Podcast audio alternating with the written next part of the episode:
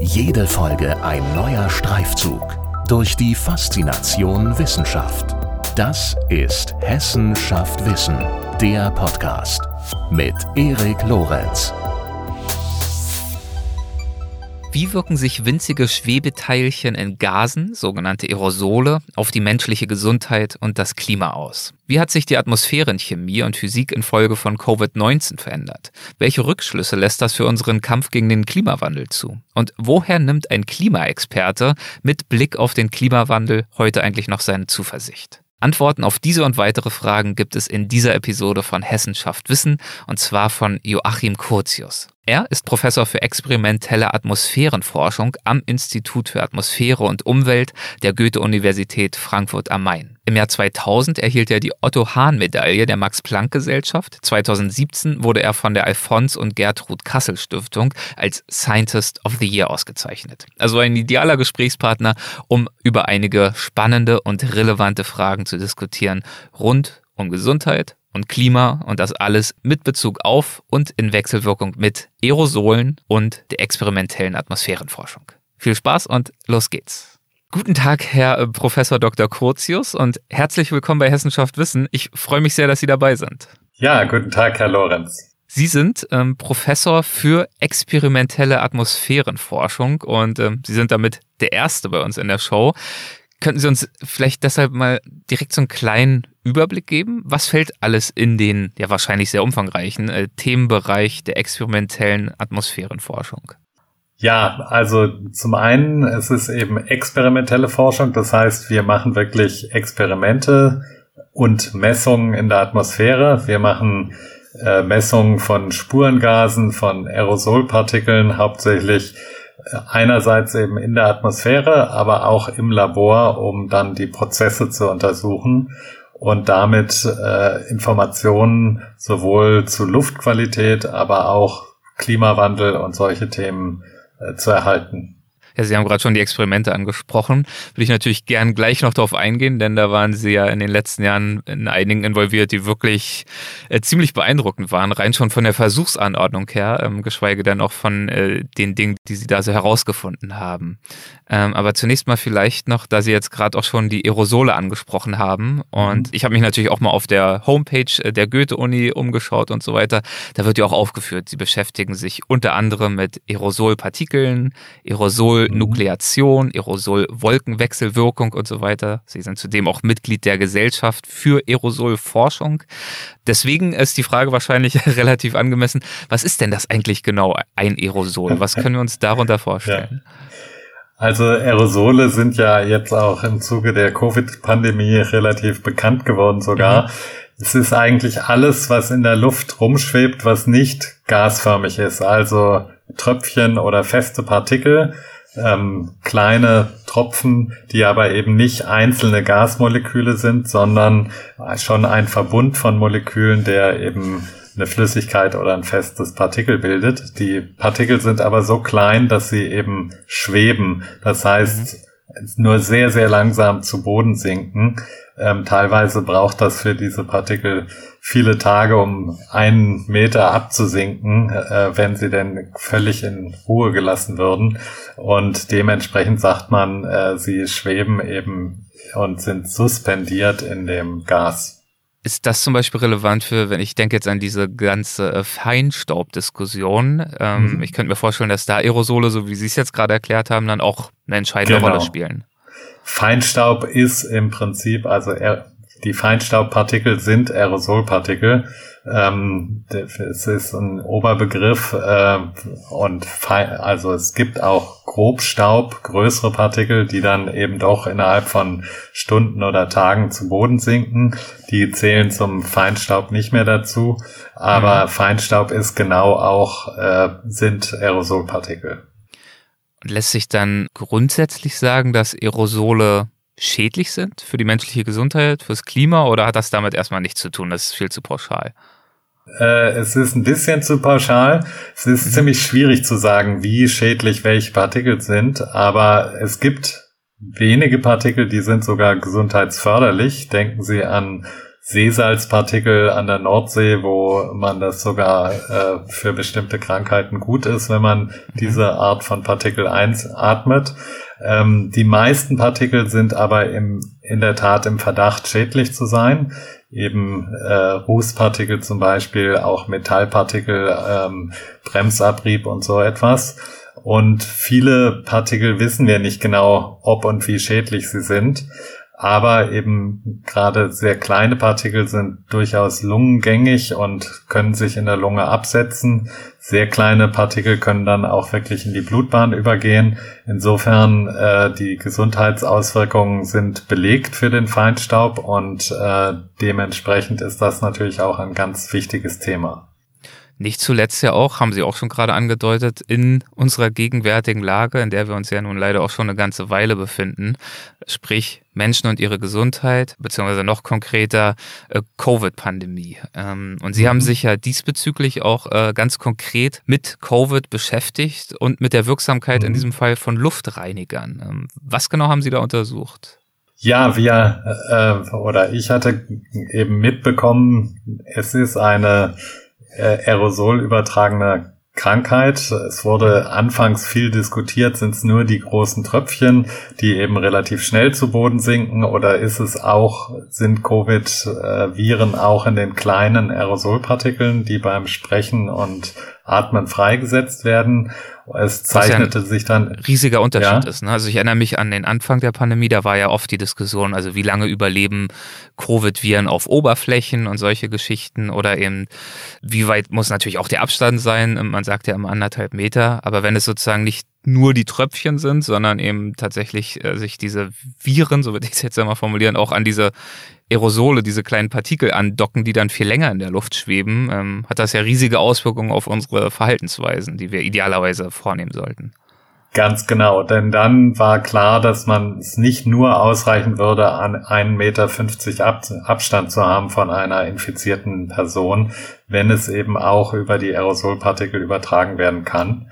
Und äh, als das klar wurde, dann wurde gesagt, ja, dann muss man die Aerosolpartikel, die eben freigesetzt werden durch Sprechen und Atmen, möglichst schnell loswerden. Mhm. Und es hieß dann im Klassenzimmer eben alle 15 Minuten lüften. Und ich dachte an die Schulklasse meiner Kinder, die an einer sehr befahrenen Straße gelegen ist und dachte also alle 15 Minuten für 10 Minuten lüften, das wird kaum gehen. Und dann, äh, ja, diese HEPA-Filter sind eigentlich schon lange bekannt und eine erprobte Technologie. Und hatte, ich hatte das vorgeschlagen und ein weiterer Professor hatte das fast zeitgleich auch vorgeschlagen.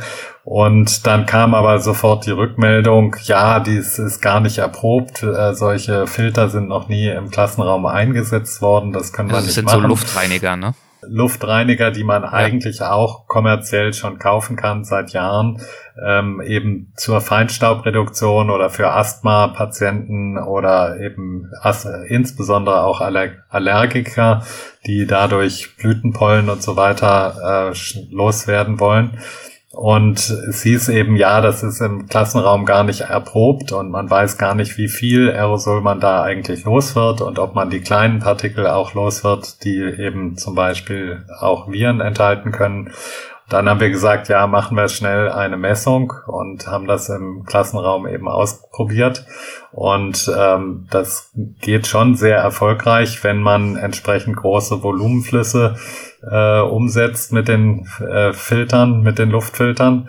Und ja, das haben wir dann schnell gemacht und schnell publiziert und auf eine riesen Aufmerksamkeit gestoßen und riesen Interesse. Viele äh, ja, Radio, Medien und so weiter waren dann sehr interessiert und ich glaube, es hat auch positiv wirklich die ganze Debatte dann beflügelt, obwohl ich auch erstaunt war, wie viel ja man dann auch kämpft mit äh, einfach Überzeugungen, die vielleicht ähm, gar nicht wissenschaftlich begründet sind, sondern irgendwo äh, herkommen aus vielleicht auch veralteten Publikationen oder äh, veraltetem Wissen.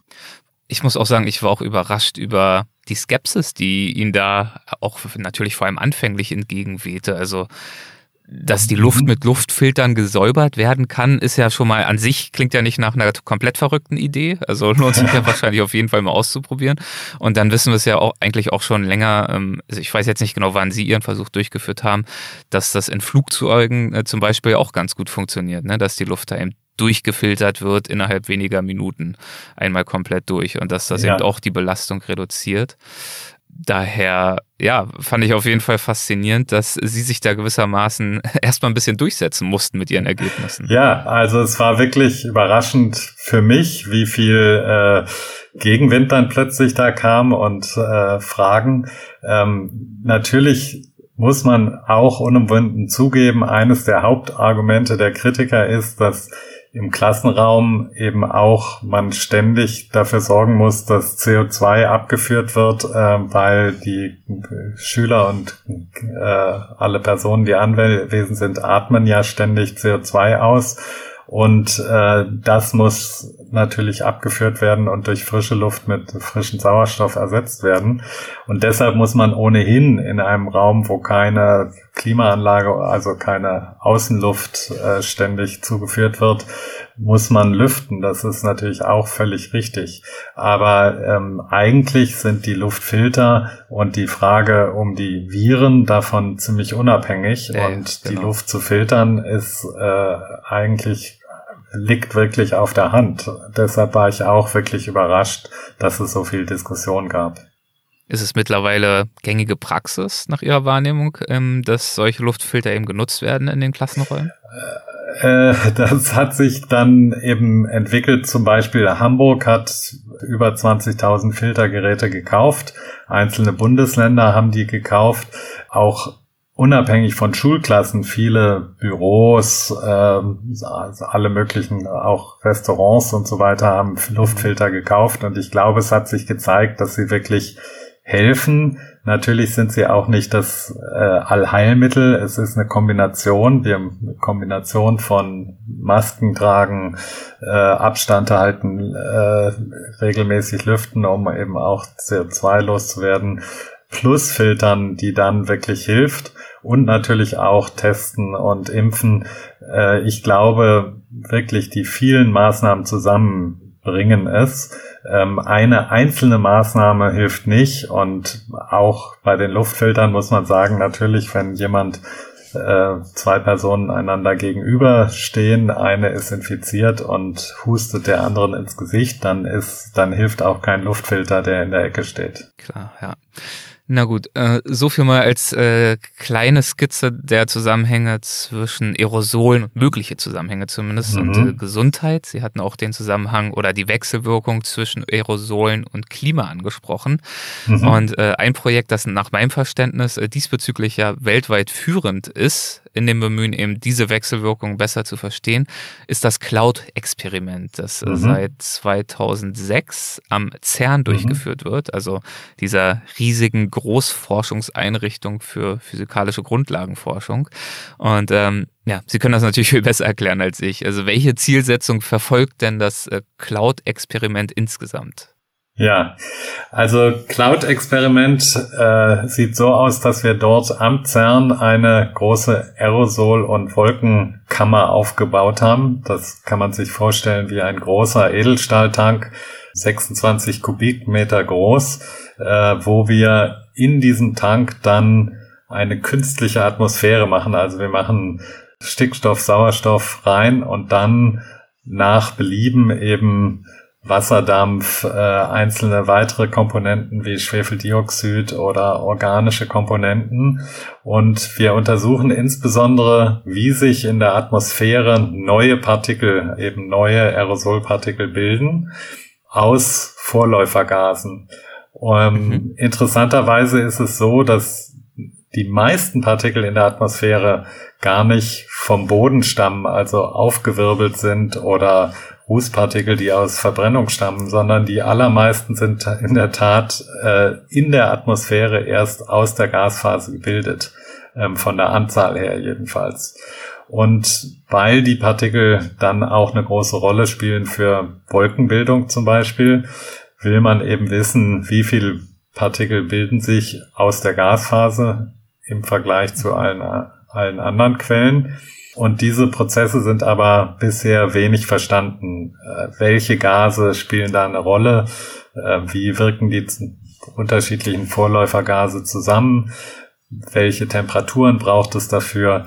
Und äh, wie wachsen die Partikel an? Wie groß werden sie? All diese Dinge will man eben verstehen und zwar eben wirklich unter gut kontrollierten experimentellen Bedingungen.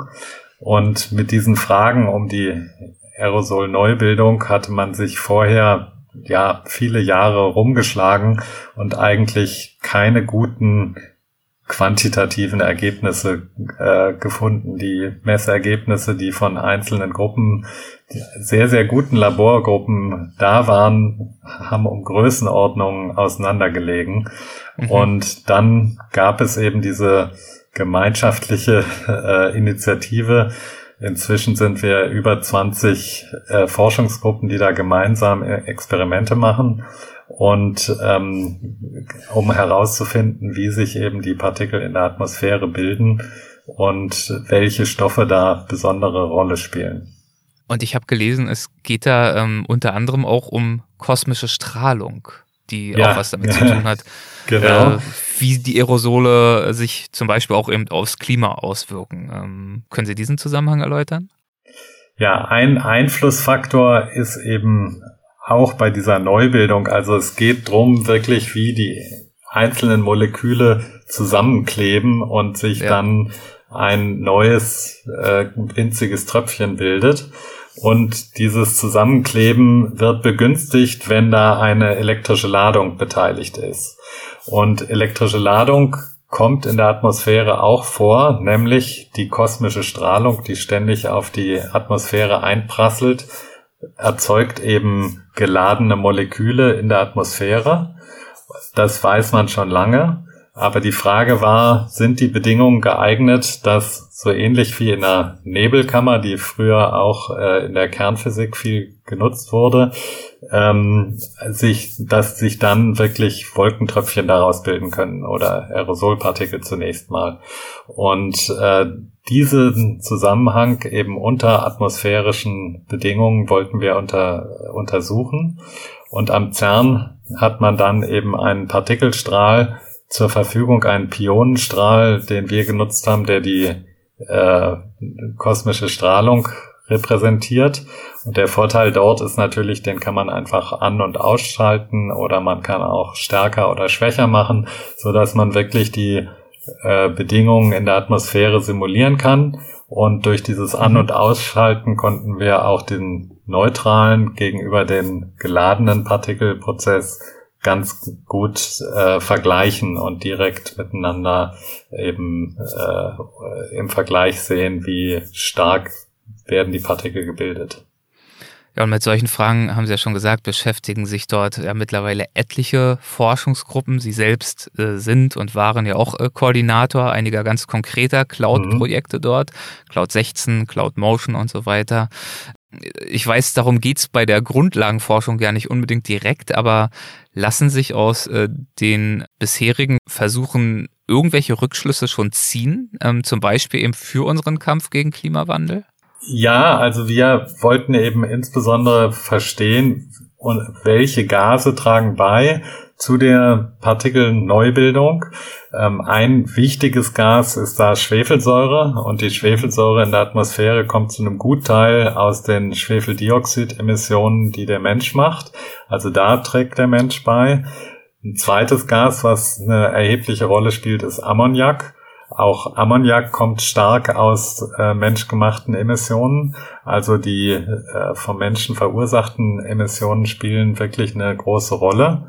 Wir haben aber auch zu unserer Überraschung festgestellt, dass biologische Partikel, also ähm, Partikel, die ursprünglich aus Gasen kommen, die von den Pflanzen ausgestoßen werden, dass die auch eine wichtige Rolle spielt, die man bisher gar nicht kannte, nämlich äh, Terpenverbindungen, die von Bäumen abgegeben werden. Äh, mhm. Alpha-Pinen, man kennt den Geruch von Pinien, der äh, kommt von diesem Alpha-Pinen und das ist eine der wichtigsten Substanzen, die auch in sehr großen Mengen wirklich von den Bäumen an die äh, Umgebung abgegeben wird. wenn dieses Alpha-Pinen in der Atmosphäre reagiert, mit Ozon zum Beispiel, dann bilden sich organische Verbindungen, die eben auch neue Partikel machen. Das kannte man vorher noch gar nicht und ähm, muss eben jetzt auch in den Klimamodellen letztendlich oder den Aerosolmodellen berücksichtigt werden, weil die Partikel dann auch zum Aerosol in der Atmosphäre beitragen und auch als Wolkenkondensationskeime in Frage kommen. Hm, okay. Und darüber kriegt man dann auch eine Beeinflussung des Klimas. Und da haben wir festgestellt, dass eigentlich der Unterschied zwischen der natürlichen Situation ohne Partikel und der menschgemachten Situation ähm, doch äh, eigentlich kleiner ist als ursprünglich äh, gedacht, weil eben aus diesen Alpha-Pinen-Partikeln äh, oder Alpha-Penen-Gasen so viel Partikel entstehen, die dann auch Wolken bilden können, dass der Unterschied zwischen der Situation mit Einfluss des Menschen zu ohne Einfluss des Menschen etwas kleiner ist, als man ursprünglich dachte. Das wäre ja dann mal ähm, ausnahmsweise ein hoffnungsvolles Zeichen. Wenn äh, ich das richtig verstehe. ja, die Partikel, also es ist so, dass die Partikel eher zu einer Abkühlung beitragen. Einerseits können großgewachsene Partikel das Sonnenlicht direkt äh, mhm. streuen und andererseits äh, eben wirken sie auch als Wolkenkondensationskeime und die Wolken wirken ebenfalls kühlend, wenn sie dann etwas weißer sind, weil man mehr Wolkenkondensationskeime hat. Und man hat bisher gedacht, dass eben dieser Menschen-Aerosol-Effekt so für knappes Watt Abkühlung ein Watt pro Quadratmeter äh, den Strahlungshaushalt reduziert. Dadurch, dass es aber eben auch in vorindustrieller Zeit, bevor der Mensch was gemacht hat, aus diesen biogen erzeugten Partikeln auch schon eine Abkühlung gab, ist dann der Unterschied wahrscheinlich etwas kleiner. Und ähm, ja, man hat nicht, nicht ganz so viel von diesem abkühlenden Effekt durch den Menschen. Mhm. Das bedeutet aber, dass äh, wir bislang den CO2-Effekt eigentlich ganz gut eingeschätzt haben und ähm, man nicht so mehr so viel Unsicherheit vor allem hat äh, bezüglich dieser Rolle der Aerosolpartikel. Und das ist eigentlich in der Tat eine ganz gute, gute Nachricht. Ein weiteres Projekt, äh, mit dem Sie sich äh, intensiv äh, beschäftigen und das für mich als Außenstehenden schon mal rein visuell relativ spektakulär aussieht, trägt den Titel Halo, so würde ich es mal aussprechen. Da können Sie mhm. mich gerne korrigieren, ja. wenn es falsch ist. Äh, worum handelt es sich dabei? Ja, äh, meistens sagen wir Halo, weil das ist das deutsche äh, Forschungsflugzeug, aber es ja. hat eigentlich einen englischen Namen High Altitude Long Range, also es ist ein relativ hochfliegendes und weite Distanzen äh, fliegendes Forschungsflugzeug. Ein ein richtiges mit äh, Jet-Triebwerken ausgestatteter Business-Jet eigentlich und der dann umgebaut wurde zum äh, Forschung. G550. Genau. Ja. ja, genau. Eine Gulfstream 550 ja ist schon ein ordentlicher Business-Jet.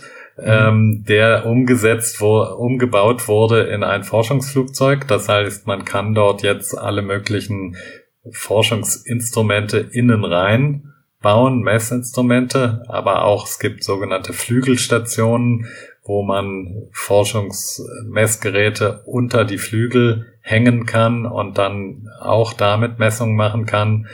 Ähm, das erlaubt sowohl äh, eben, dass Luft eingesaugt wird ins Flugzeug über mehrere Einlässe in der Decke oder auch im Boden des Flugzeugs und dann direkt hingeleitet wird zu den Messgeräten aber auch optische Untersuchungen äh, mit Lasern, mit verschiedensten optischen äh, Spektrometern sind möglich.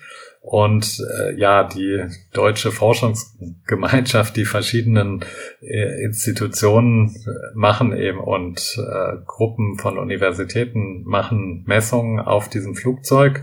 Das sind meistens sogenannte Messkampagnen wo man für eben einige Wochen dann das Flugzeug zur Verfügung hat und je nach äh, dem, was man messen möchte, ähm, dann entsprechend ja, spezielle Programme fliegt. Vielleicht geht es einmal nur um die Cirruswolken, ein anderes Mal geht es um das Ozonloch, ein drittes Mal geht es um tropische äh, Effekte über dem Amazonas.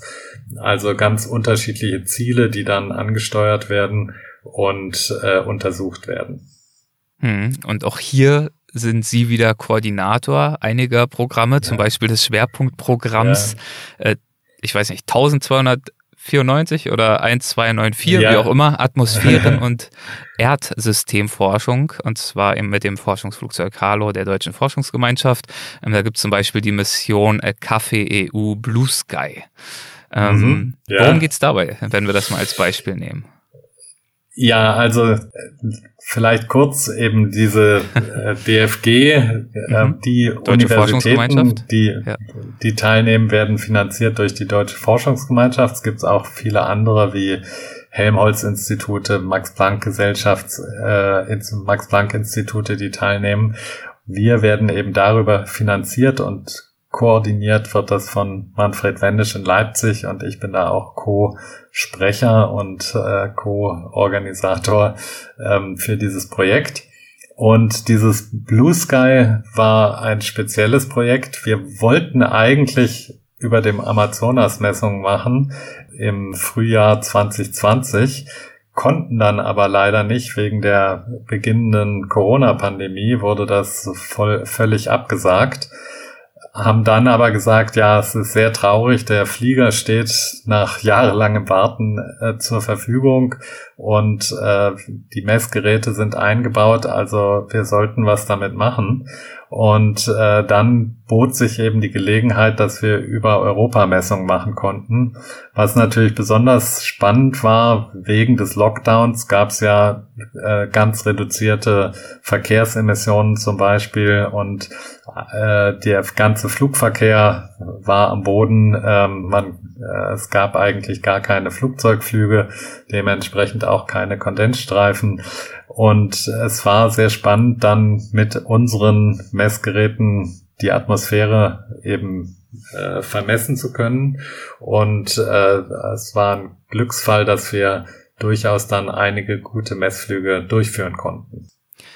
Das ist ja interessant, dass sozusagen zunächst einmal ähm, die Covid-Krise ihnen ihre Pläne verdorben hat, aber am Ende es dann durchaus auch, zumindest jetzt mal für dieses Forschungsprojekt, äh, Vorteile hatte, könnte ich mir vorstellen, so verstehe ich sie, weil sie die fast einzigartige Möglichkeit hatten, mal so ein eine Vergleichsmessung vorzunehmen, nicht wahr? Also wie ist genau. sozusagen ein Stück weit die Atmosphäre, klar, es gibt immer noch äh, Rückstände und was weiß ich, aber mhm. wie sieht die Atmosphäre näherungsweise aus, wenn eben nicht ähm, so viel Flugverkehr herrscht, um dann eben einen Vergleichswert zu haben für alle möglichen zukünftigen Versuche, so würde ich mir das zumindest vorstellen.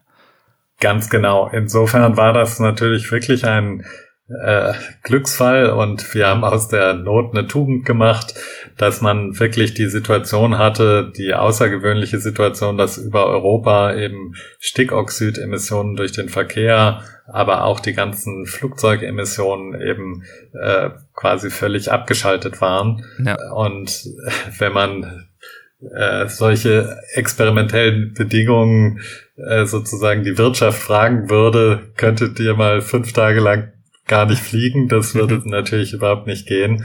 Dementsprechend äh, war das natürlich eine besondere Situation, die wir dann auch äh, gerne genutzt haben. Ja.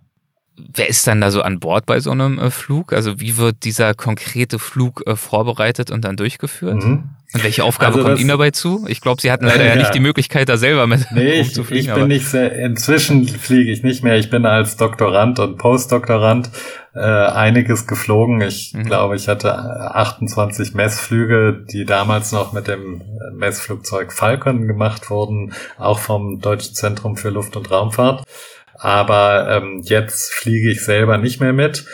Sind immer an Bord drei, vier sogenannte Operatoren oder Operator, Doktoranden oder Postdoktoranden, die sich eben mit den Instrumenten wirklich super auskennen, auch angelernt werden, nicht nur ihr eigenes Experiment zu betreuen, sondern meistens auch noch zwei, drei, vier andere Experimente, weil es sind vielleicht 20 Messgeräte an Bord und eben nur drei oder vier Operator.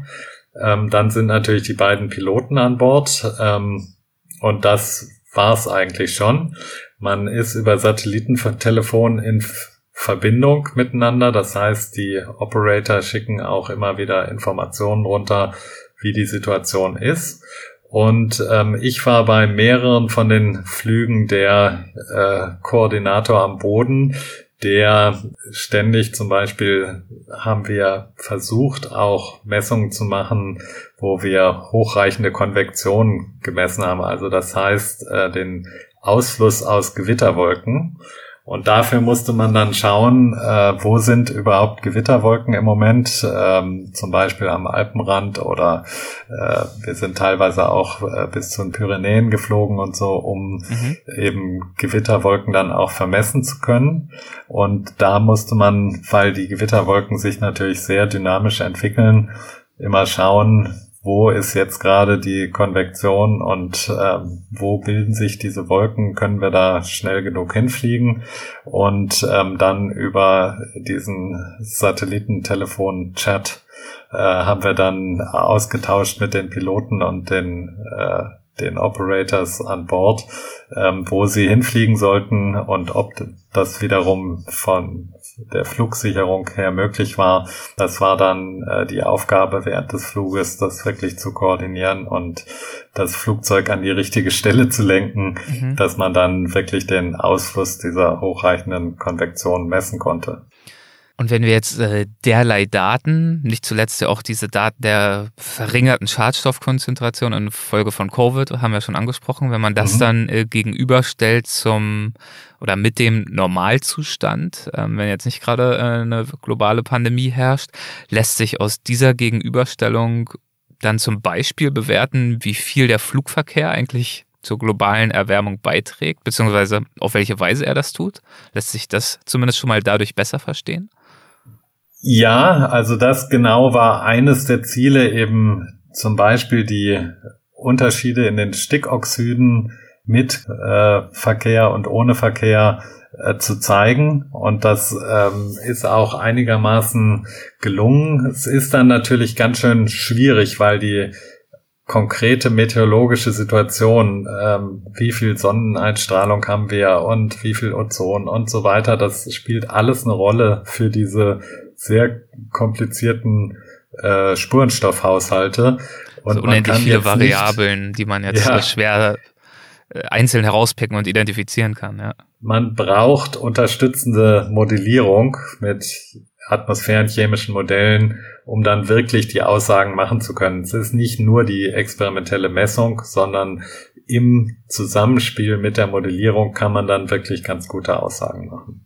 Und gibt's da schon eine, die man äh, auf, ja. einer Weise, auf einem Level teilen kann, die ich verstehe? Also eine, die äh, ja fast auf der Hand liegt, war, ja, die Stickoxidemissionen sind in der Tat viel, viel geringer gewesen während der, ähm, während der äh, Pandemie. Das liegt aber auch auf der Hand und wusste man auch schon aus Satellitenbeobachtungen zum Beispiel. Aber das konnten wir auch äh, bestätigen und unterstützen. Wir haben auch äh, eben zu den Kondensstreifen, auch das liegt auf der Hand, dass natürlich viel weniger Kondensstreifen da waren. Äh, und ja, äh, wir sind noch dran an der Auswertung bezüglich eben Partikeldaten, Rußpartikeln oder auch dann verschiedene Spurengase. Aber wegen der, weil das eben auch begleitende Modellierung braucht und mhm. auch in der Nach im Nachgang dann noch Kalibrationen braucht, ähm, ist das immer noch nicht abgeschlossen. Sie beschäftigen sich ja auch über das Thema Aerosole hinaus äh, ganz grundsätzlich mit dem Thema Klima und mit seinem Wandel. Mhm. Und äh, Sie wurden in einem Beitrag Anfang 2021 mal als Klimaoptimist bezeichnet. Äh, identifizieren Sie sich mit dem Begriff?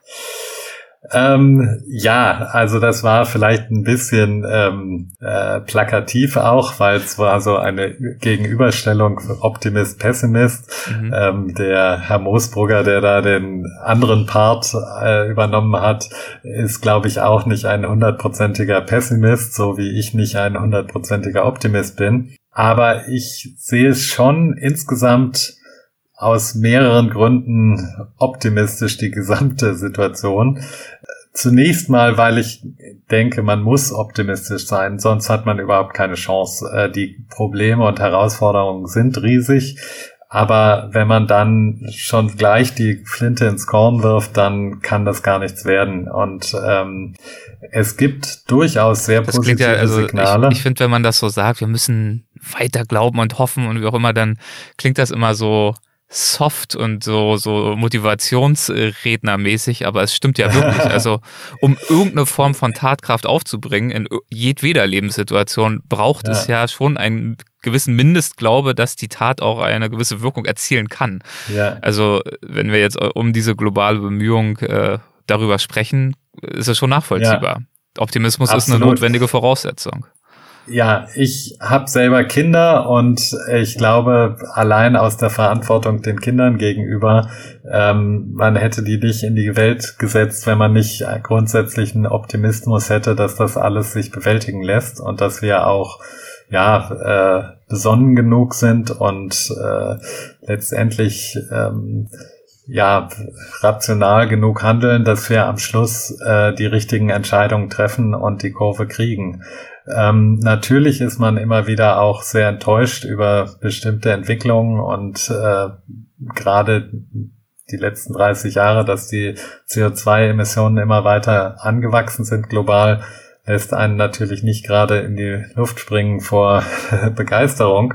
Aber dass das Thema inzwischen sich so auch wirklich weltweit durchgesetzt hat als äh, ja, wir haben da ein Riesenproblem, das wir schnell angehen müssen, äh, sind schon große Fortschritte und man darf bei der Weltpolitik natürlich nicht erwarten, dass sich von heute auf morgen die Dinge ändern. Ähm, sie müssen sich schnell ändern, gar keine Frage. Und inzwischen habe ich schon die Hoffnung, dass es gelingt, das Schlimmste zu vermeiden. Ob wir unter anderthalb Grad bleiben, ist eine ganz andere Frage, aber dass wir es schaffen, dass äh, die wirklich allerschlimmsten äh, Entwicklungen zu vermeiden. Da bin ich sehr über, überzeugt und auch. Ähm, Was gibt Ihnen diese Zuversicht? Also äh, natürlich ist das Thema in der Öf im öffentlichen Bewusstsein viel, viel präsenter mhm. als noch vor 10 oder 20 Jahren. Und zugleich mhm. äh, gilt es ja auch festzustellen, dass die Klimakrise ja nicht nur in aller Munde ist, sondern ja nun auch wirklich hier ist. Also es ja. ist ja, könnte man argumentieren, eigentlich schon äh, nahezu zu spät. Natürlich, wir sehen schon die Auswirkungen, das ist keine Frage. Aber es ist auch nicht so, dass jetzt ähm, äh, die absolute Katastrophe schon da ist. Äh, bei drei oder vier Grad Erwärmung wären die Auswirkungen noch viel, viel, viel größer als das, mhm. was wir im Moment sehen.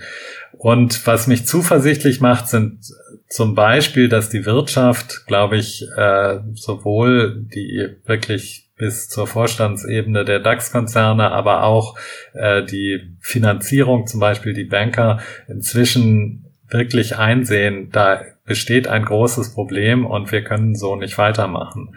Dann kommen die eben die Klimakonferenzen, auf denen die entsprechenden äh, Verhandlungen doch immer wieder jetzt zu Abkommen führen, äh, das Paris-Abkommen, aber auch in Glasgow die Abkommen zu den Wäldern, äh, zu Abkommen zu Methan. Das sind schon sehr gute Entwicklungen, die jetzt wirklich umgesetzt werden müssen. Die Umsetzung wird schwer genug, aber wenn es gelingt, die zu umzusetzen und äh, eben Bewegungen wie Fridays for Future fordern das ja mit Nachdruck und werden auch gehört, das äh, stimmt mich schon zuversichtlich, dass man vielleicht nicht, nicht ganz schnell genug, aber doch innerhalb der nächsten 15, 20, 25 Jahre den Turnaround schafft und nicht nur Turnaround, sondern wir eben wirklich zu Null Emissionen hm. so zur Jahrhundertmitte äh, es hinreichen könnte. Welche Maßnahmen sind dabei äh, aus Ihrer Sicht besonders wichtig oder besonders drängend, also sowohl von jedem Einzelnen von uns als auch von der Politik? Ja, es ist eben wirklich ein Zusammenspiel. Der Einzelne kann einiges tun, eben das fängt an bei dem Stromverbrauch zu Hause, bei äh, der Form, wie geheizt wird, ob das Haus isoliert ist, eben wirklich äh, dafür sorgen, dass das Haus gut isoliert wird. Das geht weiter über das Verhalten bezüglich Mobilität, ähm, auf Flugreisen verzichten ähm, oder äh, zumindest kompensieren, wenigstens äh, Auto stehen lassen, äh, geht weiter über eben den äh, Konsum, äh, esse ich Fleisch oder wie viel Fleisch esse ich, ähm, kaufe ich regionale Produkte. Ähm, das kann der Einzelne schon deutlich beeinflussen. Es ist aber vieles eben auch, was wirklich eine gesellschaftliche Aufgabe und dann eine Aufgabe der Politik ist. Also welche Regeln gelten für alle, ähm, machen, schaffen wir ein Anreizsystem für erneuerbare Energien, ähm, wie viel erneuerbare Energien können wie schnell installiert werden. Das ist ganz starker äh, Beitrag natürlich. Auch die Frage, wie, wie stark werden die fossilen Energien und ähm, subventioniert. Durch äh, verschiedenste Maßnahmen gibt es ja milliardenhohe äh, Subventionen, die müssen eigentlich dringend abgeschafft werden. Das ist so auf der nationalen Ebene und auf der globalen Ebene ist es extrem wichtig, die anderen Länder, die bisher noch nicht so dabei sind, reinzuholen. Ja. Äh, und letztendlich müssen wir uns klar machen, dass der allergrößte Teil der fossilen Reserven, also Öl, Kohle, Gas, im Boden bleiben muss. Und das ist sicherlich noch ein ganz großer Schritt. Ja, und dafür braucht es äh, Tatkraft und eben aber auch den Optimismus, dass diese Tatkraft irgendwann noch an den Tag gelegt werden kann. Die ist, glaube ich, äh, ausschlaggebend, um mit Schwung in die Diskussion zu gehen und diese weiterzuführen. Sie beschäftigen sich also mit Klima insgesamt, aber natürlich mit dem, mhm. äh, mit der Atmosphäre ganz konkret ja schon sehr lange. Atmosphärenforschung mhm. haben wir angesprochen. Ähm, wann und wie und warum, wenn wir jetzt mal einen Blick zurückwerfen in Ihre eigene Vergangenheit, haben Sie denn angefangen, äh, sich mit diesen Themen auseinanderzusetzen und so sehr dafür zu begeistern, dass Sie sich dann auch entschieden haben, Ihr berufliches Leben diesen Fragen zu widmen? Mhm. Also die, die Faszination für Naturwissenschaften war, glaube ich, schon früh da, äh, wirklich in den eben Anfang der der Schulzeit ging es vielleicht los und äh, Gymnasium hat sich das entsprechend verstärkt. Ich habe dann als Jugendlicher so mit 13, 14 äh, die Bücher von Heumar von Ditfurth gelesen. Ich weiß nicht, ob der Ihnen noch was sagt. Äh, äh, das war vielleicht der Ranga Yogeshwar der, äh, der, der 80er Jahre. Ähm, und er hat wirklich sehr, sehr gute äh, Bücher geschrieben, in denen auch die ganze äh, Umweltdebatte eigentlich schon dargelegt wurde und Thema Klima, Klimawandel auch schon vorkam. Und äh, das hat mich schon stark beeindruckt und bewegt. Und schon da habe ich gedacht, einerseits, dass ich eine Naturwissenschaft studieren möchte, um diese Grundlagen zu verstehen, aber dann auch, äh, dass ich in dieser Richtung arbeiten möchte und sozusagen meinen Teil beitragen, meinen kleinen Teil beitragen möchte, da was zu verbessern an der Situation. Und ja, dann im Studium gab es schon eine ökologische Ringvorlesung, an der ich mich auch beteiligt habe. Und darüber äh, ging es dann so Schrittchen für Schrittchen weiter. Also das heißt, äh, Sie hatten gesagt, äh, Sie wollten an der Lage etwas verbessern. Das heißt, Ihnen ging mhm. schon immer auch durchaus darum, äh, Wissenschaft, ähm, naja gut, zum Selbstzweck klingt auch so wertend, aber mhm. es ging Ihnen schon immer auch darum, dass das, was Sie da so erforschen, in der Wirklichkeit auch relevant und anwendbar ist. Genau, also so spannend auch Grundlagenforschung ist, aber ich für mich war ziemlich klar, dass ich an eben den wirklich relevanten ja Menschheitsproblemen, wenn man es ganz äh, hoch ausdrucken möchte, mhm. äh, mitarbeiten möchte und ich wollte äh, eben an diesen Umweltfragen wirklich, dafür konnte ich mich viel besser begeistern und motivieren zu arbeiten, als jetzt äh, von irgendeiner physikalischen Konstante die vierte Nachkommastelle besser zu bestimmen. Und das war für mich schon ein starker Beweggrund von Anfang an für das Studium. Und ich bin auch überzeugt, dass die Wissenschaft da eine hohe Bringschuld hat, ihre Ergebnisse, insbesondere wenn sie eben so relevant sind, dann auch zu kommunizieren und diese Kommunikation eben möglichst detail oder zumindest ähm, eben nicht verzerrt zu machen und nicht äh, nicht zu überbewerten, aber auch nicht runterzuspielen, sondern wirklich eben wissenschaftlich fach- und faktenbasiert dann entsprechend rüberzubringen. Und wenn die Alarmglocken so schrillen, wie sie beim Klimawandel schrillen, dann ist es auch wirklich die Aufgabe der Wissenschaft, das rüberzubringen in die Gesellschaft. Ja, genau. Fach- und faktenbasiert, aber eben auch zugänglich und verständlich für breitere Bevölkerungsschichten und genau dafür engagieren sie ja. sich ja auch. Ja, das äh, muss man auch ein bisschen lernen, äh, dass äh, man nicht, also von der den Inhalten und so nicht mhm. nicht die äh, Zuhörer überfährt. Aber ähm, ja, ich hoffe, es gelingt so einigermaßen. ich denke doch. Äh, in, in welchen Studiengängen äh, kann man sie denn erleben an der Goethe-Uni? Ähm, ja, wir bieten das Studium der Meteorologie an. Meteorologie klingt vielleicht zuerst mal nur nach Wetterkunde, aber das mhm. ganze Klimathema und das ganze Thema ja, Luftqualität und äh, eben Feinstaub und sowas sind da auch enthalten. Und äh, das gibt's als Bachelor und als Masterstudium. Das Masterstudium jetzt auch auf Englisch und den Studiengang Umweltwissenschaften, auch ein Masterstudiengang, äh, der noch deutlich weiter gefächert, wo es auch reingeht in die Biologie und Toxikologie und Chemie und so weiter, äh, bietet das auch an. Also da sind wir auch beteiligt. Dann haben Sie gerade schon gesagt, ähm, es klingt so ein bisschen nach Wetterkunde auf dem ersten, im ersten Moment. Lässt sich sagen, welche, in welche Berufsfelder Sie Ihre Absolventinnen und Absolventen dann schließlich entlassen? Was sind mhm. da so die üblichen beruflichen Wege? Also die Wetterkunde ist natürlich auch dabei beim mhm. Meteorologiestudium und äh, tatsächlich ist der Deutsche Wetterdienst in Offenbach einer der größten Abnehmer unserer Absolventen, ähm, aber auch äh, eben Forschungsinstitute, äh, Max-Planck-Institut für Meteorologie in äh, Hamburg oder Max-Planck-Institut für Chemie, die auch äh, hauptsächlich Atmosphärenforschung machen äh, in Mainz. Solche Institute sind Abnehmer unserer Absolventen, äh, private Wetterdienste, dann Umweltbehörden natürlich also es gibt schon eine Vielzahl, auch eben, wenn man an diesen Aerosolsektor denkt, äh, dann mhm. gibt es Filtersysteme und so etwas. Äh, all das, all da spielt es eine Rolle.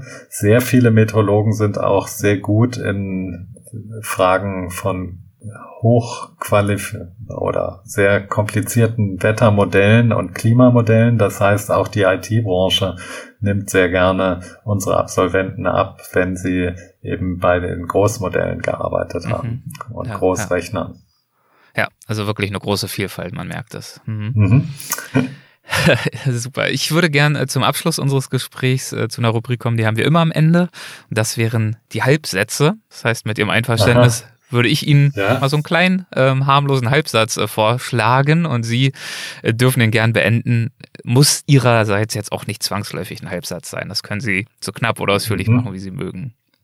An der experimentellen Atmosphärenforschung konkret oder auch in der Physik insgesamt äh, begeistert mich? Äh, das Zusammenspiel zwischen äh, Handwerk im Labor und komplizierten äh, Analysen und tiefgreifendem ja, äh, Auswertungen und naturwissenschaftlichen Zusammenhängen. Mhm. Eine prägende Erfahrung in meiner Karriere war für mich?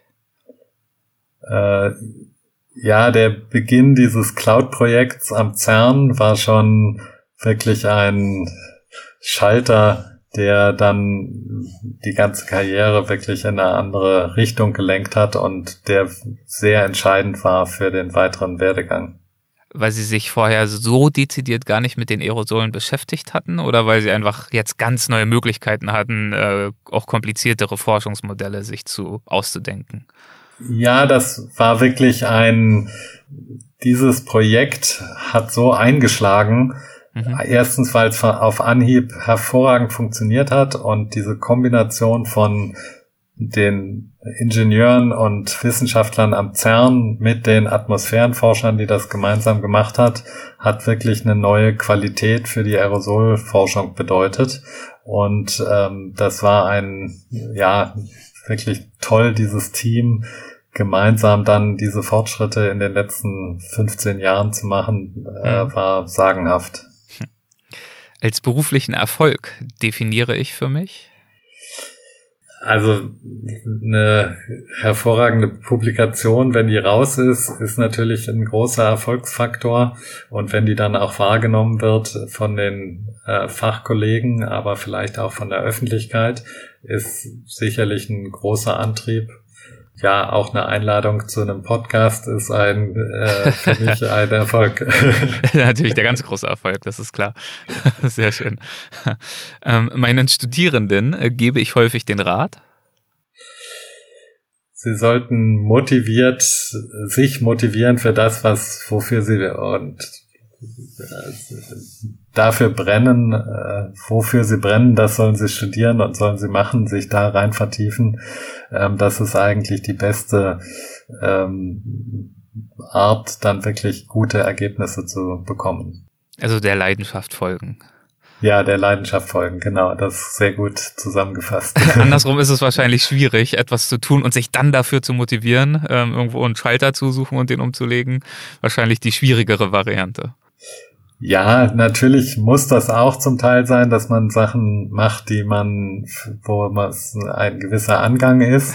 ähm, und man braucht sicherlich auch eine gewisse ja, Leidensfähigkeit oder äh, zumindest, dass man dranbleibt an ja. bestimmten Fragen und Problemen, bis es dann endlich gelingt.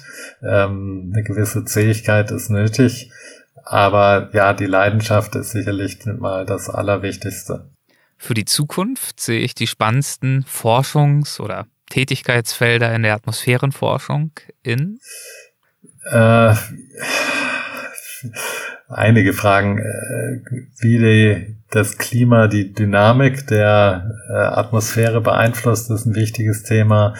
Ähm, auch in den Fragen um Aerosole und Wolken gibt es nach wie vor ganz große offene Fragen bei den Spurengasen sind wir auch noch nicht, noch lange nicht fertig. Mhm. Und dann äh, sicherlich sehe ich eigentlich weggehend von der reinen Grundlagenatmosphärenforschung in der Interaktion mit auch anderen äh, Richtungen. Das geht eben bis rein in die Politik und Gesellschaftswissenschaft und Wirtschaftswissenschaft in der Interaktion eine ganz große Chance, dass man gerade bei dem Klimawandelthema vorankommt und bei Nachhaltigkeit insgesamt. Das ist, glaube ich, nicht mehr eine Frage der reinen Grundlagenforschung, Atmosphäre allein, sondern dass man in der Interaktion mit anderen Forschungsrichtungen gemeinsam Lösungen sucht.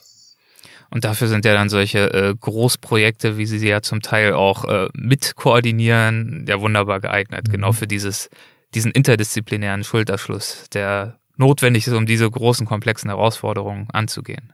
Ja, aber den muss man wirklich auch suchen und das ist viel Arbeit, mhm. diese interdisziplinären Projekte voranzubringen, äh, denn das liegt bei weitem nicht so auf der Hand wie die disziplinären. Disziplinär, da sind wir alle gut geschult und seit Jahren läuft das und funktioniert und auch äh, eben die Drittmittelprojekte sind da klar definiert, wie äh, die bewilligt werden und so weiter. Mhm. Bei den interdisziplinären ist das noch deutlich schwieriger, obwohl ich glaube, dass sie unbedingt notwendig sind, um Fortschritte zu machen, gerade in diesen komplexen Fragen äh, wie kommen wir zu einer nachhaltigen Gesellschaft, wie kommen wir zu einer weg von dem Klimawandel. Ja, also man merkt äh, nicht nur die Themen an sich werden ihnen so schnell nicht ausgehen, auch die ganz konkrete Arbeit wird ihnen nicht ausgehen. Es bleibt äh, mühevoll und die eine oder andere Kraftanstrengung wird auch noch nötig sein, um diese großen Probleme anzugehen. Dabei wünsche ich Ihnen viel Spaß und vor allem wünsche ich Ihnen viel Erfolg damit. Ähm, es sind ja wirklich äußerst relevante Fragen, mit denen Sie sich beschäftigen und ich freue mich sehr, dass Sie uns äh, heute einen kleinen Einblick darin gegeben haben. Ja, herzlichen Dank, Herr Lorenz. Ich fand es auch ein sehr spannendes Gespräch. Vielen, vielen Dank. Ciao. Mhm, auf Wiedersehen. Hessen schafft Wissen, der Podcast.